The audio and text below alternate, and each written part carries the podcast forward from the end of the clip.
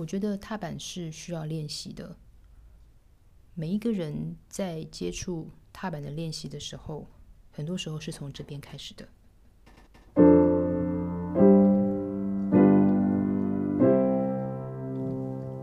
所以，我们都是在正拍之后换踏板，正拍之后换踏板。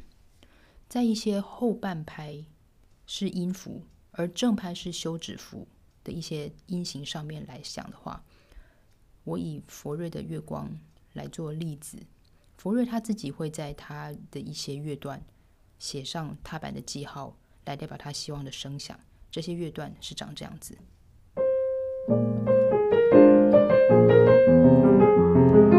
所以这些八分的地方，之后是他有踏板的地方。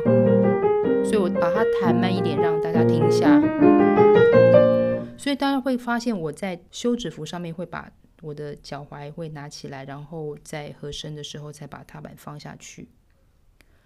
以前小时候我们在上钢琴的时候，老师总是会用铅笔带出类似像定书针的音型来告诉我们说：“哦，这个地方就是我们要使用踏板的地方。”我觉得以视觉上面来说，我们也可以把左手的三个三个的十六分音符，也就是。十六分休止符后面那三个的音的这样一群一群一群的来当把它当做踏板所使用的地方，所以这个时候我们在练习当中，我觉得要练习踏板最重要就是知道什么时候是放开的时候，所以每一个休止符正好就是我们放开的点。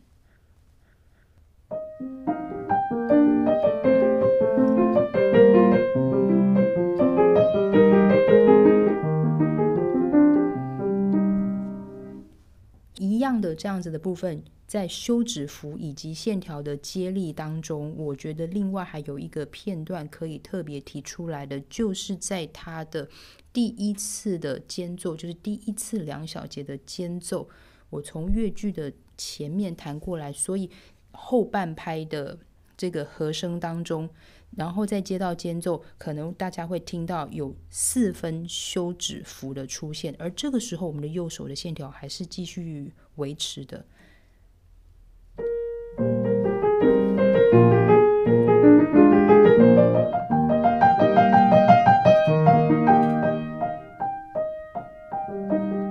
然后之后就接到主题了，所以很多时候人家会问说。当我看到我的左手是四分休止符的时候，我的右手到底在干嘛？我在做手踏板，因为在我的观念里面来讲，一个好的圆滑就是一个好的重叠。所以，当我的踏板的拿起来的那一刻，右手在处理旋律的时候，就特别要用触键去把那样子的一个圆滑以及歌唱性。接力过来，所以在这个时候来讲，我会特别的在这些拿起来踏板的时刻，把音跟音之间弹得特别黏，这是我称之为手踏板，刚好也是有渐强渐弱的地方，所以它也成为一个触键上面的一个辅助，我觉得相当有帮助。我让它重叠了。有时候我们在面对一些干净的旋律的时候，尤其是用钢琴在处理，常常会担心我们可能在一些弹奏上面会有太多颗粒性的存在。那我觉得在这些颗粒的，就是想要避免这个过程当中，我可能会稍微利用一点点手跟手之间，或是音跟音之间的重叠，也就是我刚刚说的圆滑的处理方式。